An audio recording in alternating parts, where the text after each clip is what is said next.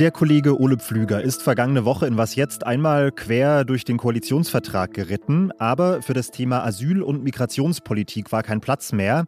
Er hat dann versprochen, das werden wir sicherlich zu gegebener Zeit nachholen. Und das Versprechen löse ich heute ein in dieser Folge von Was jetzt am Montag, den 29. November.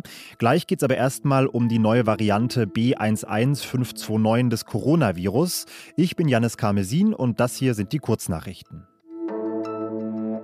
2018 sind die USA unter Donald Trump aus dem Atomabkommen mit dem Iran ausgestiegen. Die iranische Regierung hatte daraufhin wieder ihre Urananreicherung hochgefahren. Heute sollen jetzt die Gespräche zur Wiederaufnahme des Abkommens beginnen. Dazu treffen sich Vertreterinnen und Vertreter aus Russland, China, Großbritannien, Frankreich und Deutschland und dem Iran in Wien. Der US-Sondergesandte Robert Melly sagte am Wochenende, er befürchte, dass der Iran das Treffen als Deckmantel nutzen könnte, um sein Atomprogramm weiter zu beschleunigen. Corona wütet noch, da schaut die Weltgesundheitsorganisation WHO schon auf kommende Pandemien. Die 194 Mitgliedstaaten wollen heute über einen internationalen Pandemievertrag beraten. Unter anderem sollen Früherkennungs- und Reaktionssysteme entwickelt werden und der Zugang zu medizinischen Lösungen soll künftig fairer werden. Redaktionsschluss für diesen Podcast ist 5 Uhr.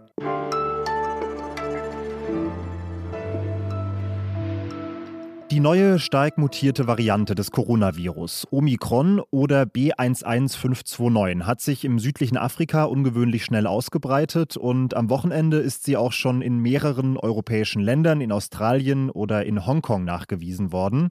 Erste Indizien sprechen dafür, dass Omikron ansteckender sein könnte als die bislang bekannten Varianten und vor allem, dass die Impfungen gegen diese Variante möglicherweise schlechter wirken könnten. Aber wichtig zu betonen, mehr als diese Indizien gibt es bislang nicht.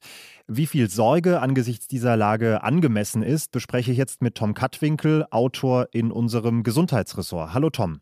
Moin Janis.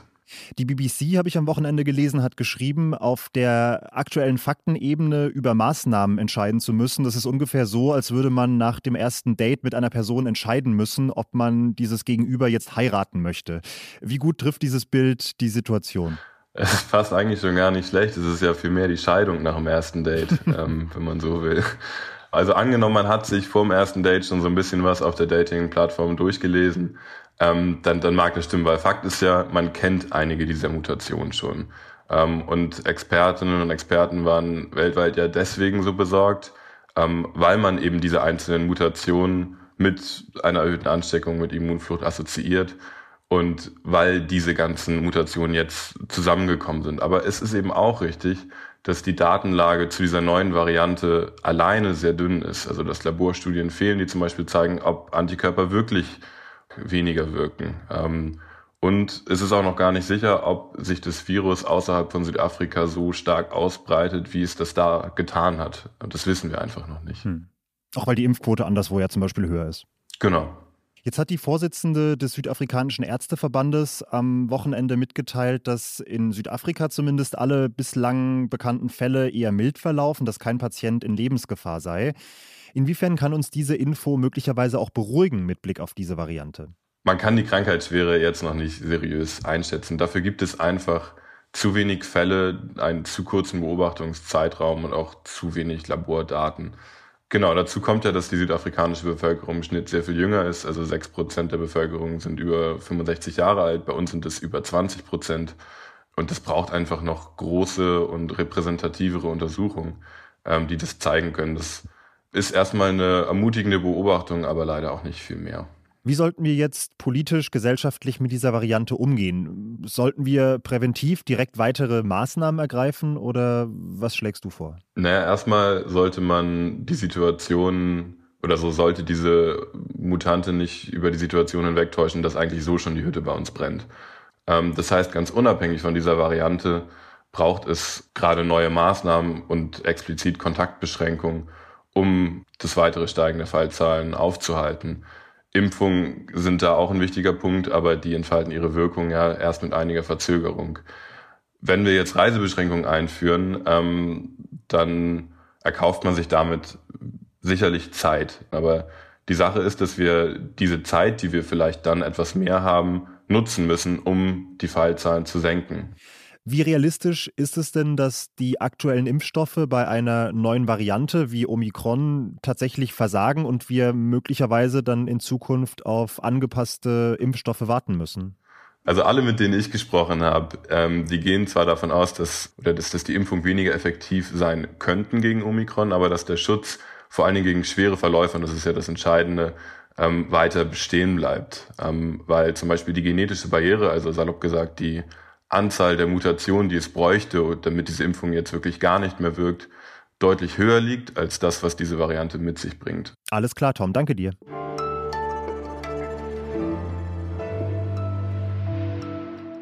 Und sonst so? Aus der Kategorie Das Internet vergisst nichts präsentiere ich pünktlich zum ersten Advent heute den Adventskalender der Grünen Schleswig-Holstein aus dem Jahr 2011. Und der würde im Jahr 2021 vermutlich so unter der Kategorie Cringe laufen. Moin und guten Morgen. 1. Dezember, Heute gibt's Adventskalender. Im Intro wird ein Protagonist etabliert. Es ist ein junger Mann mit Strubbelfrisur namens Robert Habeck. Dann so ein paar schnelle Schnitte. Habeck in der Tiefgarage, Habeck im Paternoster, Habeck im Regen, Habeck macht Aerobic am Hafenbecken. Und dann ist das Prinzip das folgende. Robert Habeck präsentiert jeden Tag ein Zitat und die Community soll dann raten, wem dieses Zitat zugeschrieben wird. Googeln gilt nicht, auf gar keinen Fall. Hinter Türchen 1 versteckt sich dann zum Beispiel der folgende Spruch. Wenn die Welt untergeht, werde ich Schleswig-Holstein aufsuchen wo sich dieser Vorgang erst 50 Jahre später vollziehen wird. Und ich kann mir vorstellen, Sie sind auch schon wahnsinnig gespannt auf die Auflösung. Die gibt es dann am Ende dieser Folge im Abspann.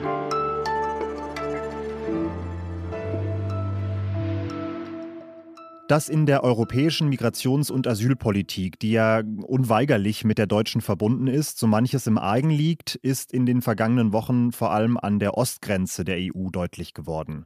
Tausende Menschen sitzen vor allem an der polnisch-belarussischen Grenze weiterhin unter schwierigsten Bedingungen in Notunterkünften fest.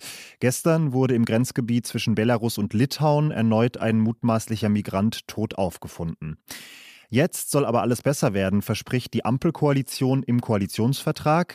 Einen migrations- und asylpolitischen Neuanfang, einen Paradigmenwechsel verspricht sie.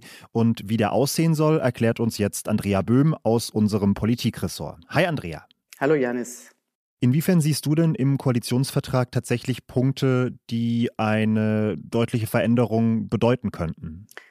Es gibt, was den Flüchtlingsschutz angeht, zwei Punkte, die ich hervorheben würde. Das ist zum einen mal, dass diese Koalition offensichtlich versuchen möchte, zusammen mit anderen aufnahmewilligen Staaten in Europa so etwas wie eine Koalition der Willigen zu formen. So verstehe ich das jedenfalls, was da formuliert wurde, um eben Flüchtlinge aufzunehmen und auch andere Staaten zu entlasten.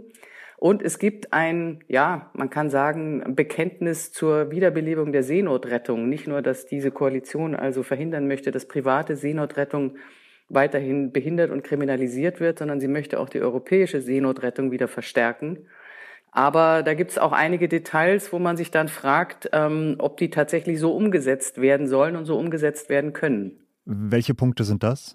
Und da gibt es zu einem zum Beispiel einen Absatz, wo es darum geht, ob in Ausnahmefällen die Feststellung eines Schutzstatus, also ob jemand asylberechtigt ist oder nicht, in Drittstaaten möglich ist. Also die Diskussion, ähm, dass man Asylanträge womöglich außerhalb Europas ähm, begutachten und untersuchen lässt in irgendwelchen Sammellagern. Ähm, das andere ist, diese Koalition hat auch eine Rückkehroffensive angekündigt Heißt, es soll verstärkt Ausreiseaufforderungen geben, die dann auch umgesetzt und durchgesetzt werden, auch verstärkt Abschiebungen. Tja, da kommt es letztlich auf die Praxis an, aber wenn wir uns anschauen, was die vorherige Regierung mit Afghanen gemacht hat, Afghaninnen und Afghanen kurz äh, bis kurz vor dem Sturz der Taliban, dann äh, wird mir auch bei diesem Passus ein bisschen schummrig. Und ja, also ich denke, das äh, große, große Thema, es wird gesagt, dass natürlich eine Reform des Asylrechts nur im europäischen Rahmen möglich ist. Da ist schlicht und ergreifend eigentlich ein Bekenntnis nötig, dass man alle Unterstützung für EU-Mitgliedstaaten wie für Drittstaaten einstellt, die in der Behandlung von Flüchtlingen, im Umgang von Flüchtlingen Menschenrechte verletzen. Das würde natürlich ganz konkret heißen, dass man ganz anders umgeht mit EU-Grenzstaaten wie jetzt gerade Polen oder Litauen. die nachweislich Flüchtlinge, die da in dem belarussischen Grenzgebiet festsitzen und versucht haben, über die Grenze zu kommen, misshandelt und äh, gewalttätig zurückgeschickt haben mit sogenannten Pushbacks, die, die illegal sind. Okay, das ist jetzt alles eher so die außenpolitische, die gesamteuropäische Komponente, aber es soll sich auch einiges ändern für Menschen, die schon in Deutschland Asyl gefunden haben. Inwiefern kann man da denn von einem Neuanfang sprechen? Da gibt's deutliche Verbesserungen beim Bleiberecht, bei der Familienzusammenführung, auch ja Verbesserungen, äh, was die Aufhebung der sogenannten Kettenduldung angeht. Also da gibt's deutlich Ke eine andere. Kettenduldung musst du, glaube ich, kurz erklären. Eine Duldung besagt schlicht und ergreifend die vorläufige Aussetzung einer Abschiebung die alle paar Monate, ich glaube im Zweifelsfall auch ein Jahr verlängert werden musste. Das hat äh, ganze Familien hier im Land, Flüchtlingsfamilien über Jahre in einem Schwebezustand gehalten, weil sie nie wussten, wie sie sozusagen ihre Zukunft planen sollten.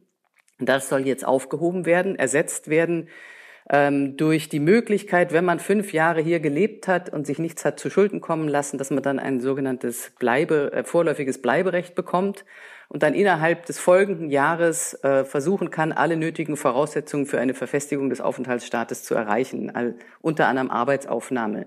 Das ist ein super Fortschritt.